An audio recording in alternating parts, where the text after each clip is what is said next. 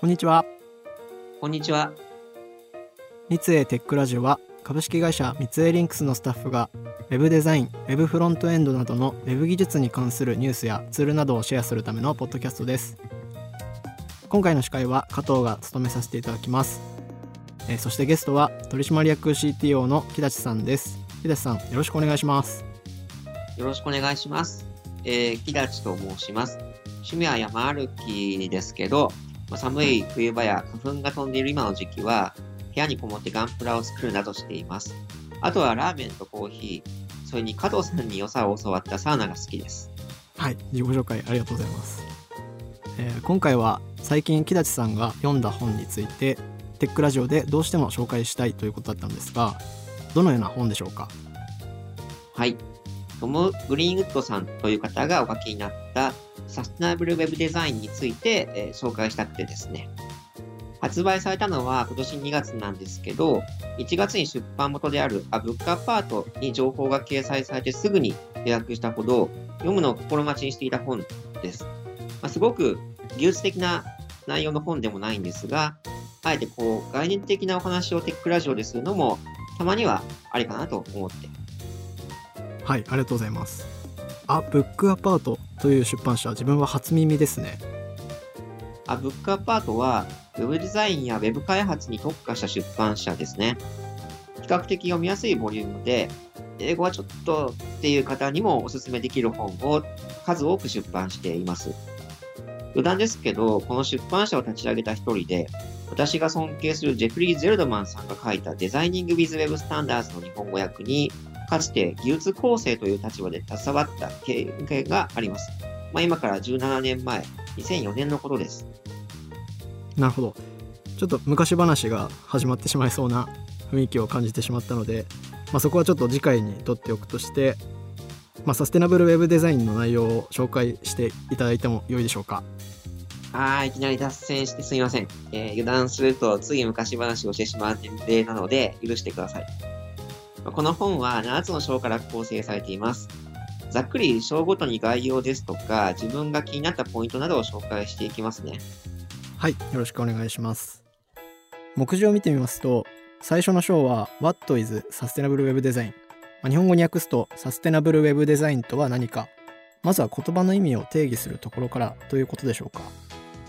そうですね著者のグリーンウッドさんは、私たちが住む地球の健康に配慮したウェブサイトをデザインするアプローチのことをサステナブルウェブデザインと説明しています。地球の健康ですか？ちょっと話がいきなり地球スケールで、正直あんまりピンとこないところはありますね。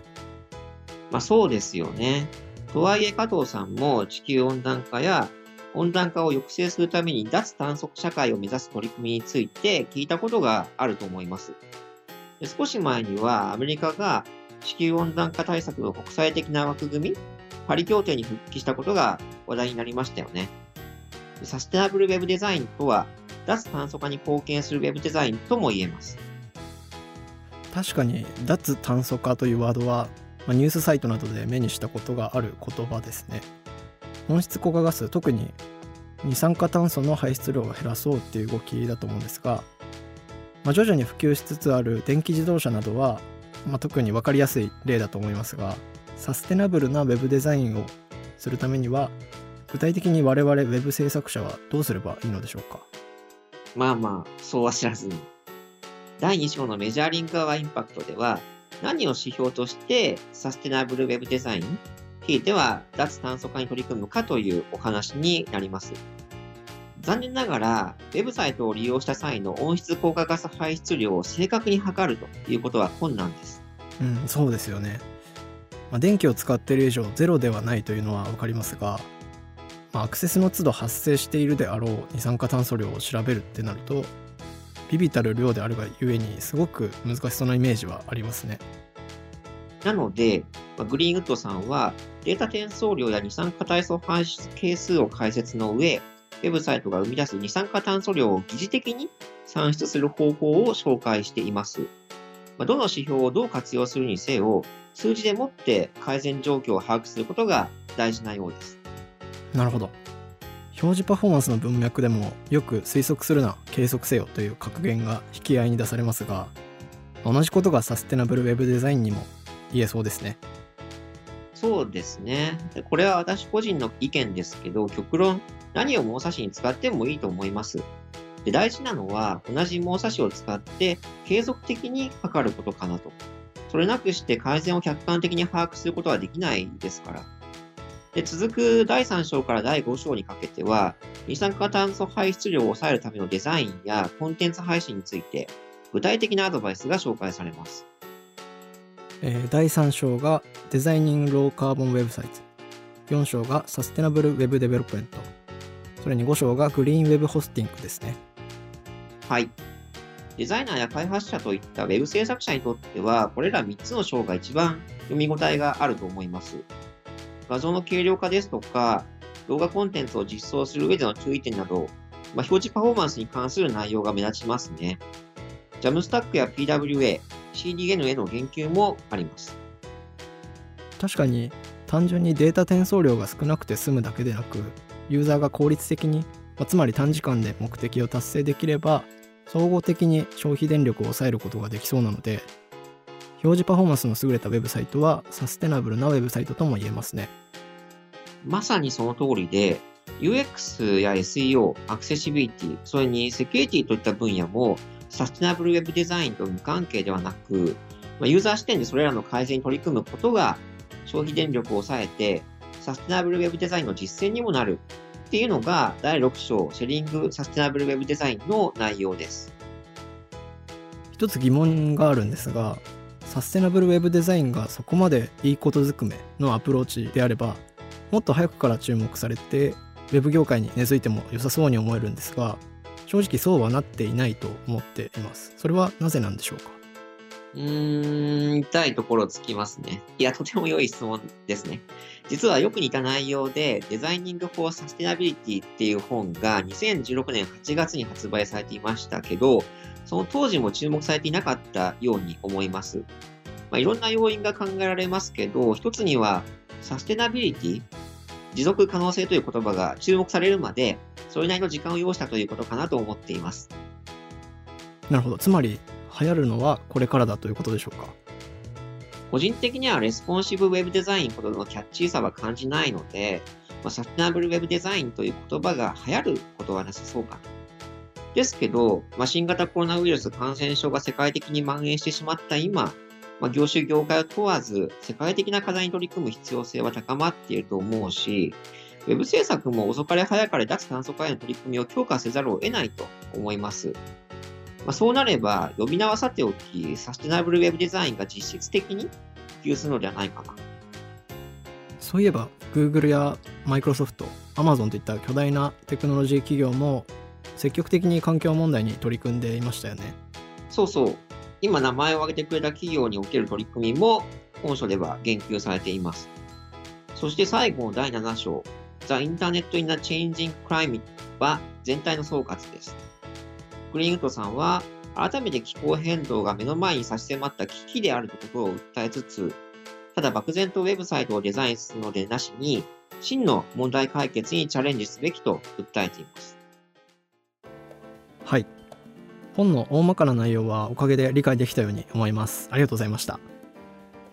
なるほど。ウェブデザインに関する本としては、過去にあまり類を見ない新鮮な切り口のように聞こえましたね。でしょ？なので、テックラジオのリスナーの皆さんにもぜひお知らせしたいなと。もし英語が極端に苦手でなければ、もちろん読んでいただきたいとも思います。まあ、脱炭素化が声高に叫ばれるようになった今だからこそ、ウェブコミュニケーションが環境に与える影響にもっと自覚的でありたいと思うので。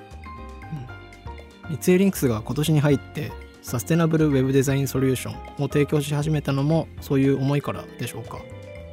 そういう側面もありますね。当社は以前から Web コンテンツの品質に相当こだわってサービスやソリューションをお客様に提供してきましたけど、サステナブルウェブデザインソリューションはその集大成的な意味合いがあります。で運営者によし、利用者によし、社会によしという、まあ、ウェブデザイン版の三方よしを実現する手段として最適です。あ三方よしというのは、近江商人のあれですかね。売り手によし、買い手によし、世間によしっていう経営哲学の。ですです。脱炭素化だけではなく、新型コロナウイルス感染症などもそうですけど、これだけ世界的な課題が数多く山積していて、それらに対し世界中の一人一人が向き合っていかなければいけない社会では、この散歩よしの考え方があらゆるビジネスでますます必要不可欠になっていくと思っています。で、ウェブ制作、ウェブデザインもしかりです。うん、ということは、木梨さんはサステナブルウェブデザインをこれからの社会が必要とするであろうウェブデザインと捉えているわけですね。まあ、そうなりますね。はい、1点お伺いしたいことがありまして、サステナブルウェブデザインを実践する上で必要なノウハウ、例えば表示パフォーマンスやアクセシビリティを具体的にどう改善していくかっていう情報はすでに割と流通していると思うのですがサステナブルウェブデザインの普及に向けどのような課題があると考えていますか？うーん、まあいろいろあるとは思うんですけど、一つ挙げるなら、みんなでコンプライアンスの意識を高めることでしょうかね。コンプライアンスですか？コンプライアンスって言い換えると法令遵守ですよね。サステナビリティに関する法律を守ろうとか、そういうことですか？コンプライアンスって、その法令遵守という言葉に置き換えられることが多いんですけど、それだけではないんですよね。で自分も割と最近になって学ぶ機会があったんですが、コンプライアンスには社会からの要請に応えるという意味合いも含まれるんです。あ社会のルールを守るだけではなく社会のニーズに応えるということもあったんですね。そうです。で現状、1ウェブページあたり表示や動作に必要とする総ファイル容量は何メガバイトまでとか、まあ、そんな法律はありません。だからこそ、ファイル容量の大きなページ、つまり、それだけ大きな消費電力を要するページを不用意に作ってしまいがちなんですが、社会のニーズとして脱炭素、低消費電力が求められつつある事実を捉えて、行動を変えていく必要があると思います。そのためには、今まで以上にコンプライアンス意識が必要になるわけです。これは、何もサステナビリティに限ったお話ではなく、アクセシビリティなどにも通ずるお話です。なるほど、わかりました。そろそろ時間が来てしまったので今日はこの辺りで締めさせていただこうと思います書籍サステナブルウェブデザインのご紹介ありがとうございました最後コンプライアンスというキーワードに着地したのが私としてはちょっと意外でしたね木田さんは今回初めてテックラジオにご出演いただいたのですがいかがでしたでしょうか？はいその昔、アクセシビリティポッドキャストに何度か出演したいライブリで超久しぶりでしたけど、ま、すごく楽しくおしゃべりさせていただきました。ありがとうございます。気が向いたらまたあぜひ出演させてください。はい、ぜひよろしくお願いします。私も普段とは目線の違ったお話をすることができて、とても新鮮でためになりました。まあ、次回はあの昔話をたくさんする時間を確保しておきますので、よろしくお願いします。最後に三井リンクスではスマートなコミュニケーションをデザインしたい UI デザイナー UI 開発者を募集しています。採用サイトではオンライン説明会やオンライン面接なども行っていますのでチェックしてみてください。またこのポッドキャストは Apple Podcast、Google Podcast、Spotify で配信していますのでお好みのプラットフォームでフォローいただけると最新のエピソードをすぐ視聴できます。こちらもぜひご活用ください。それでは今日はこの辺で。ありがとうございました。ありがとうございました。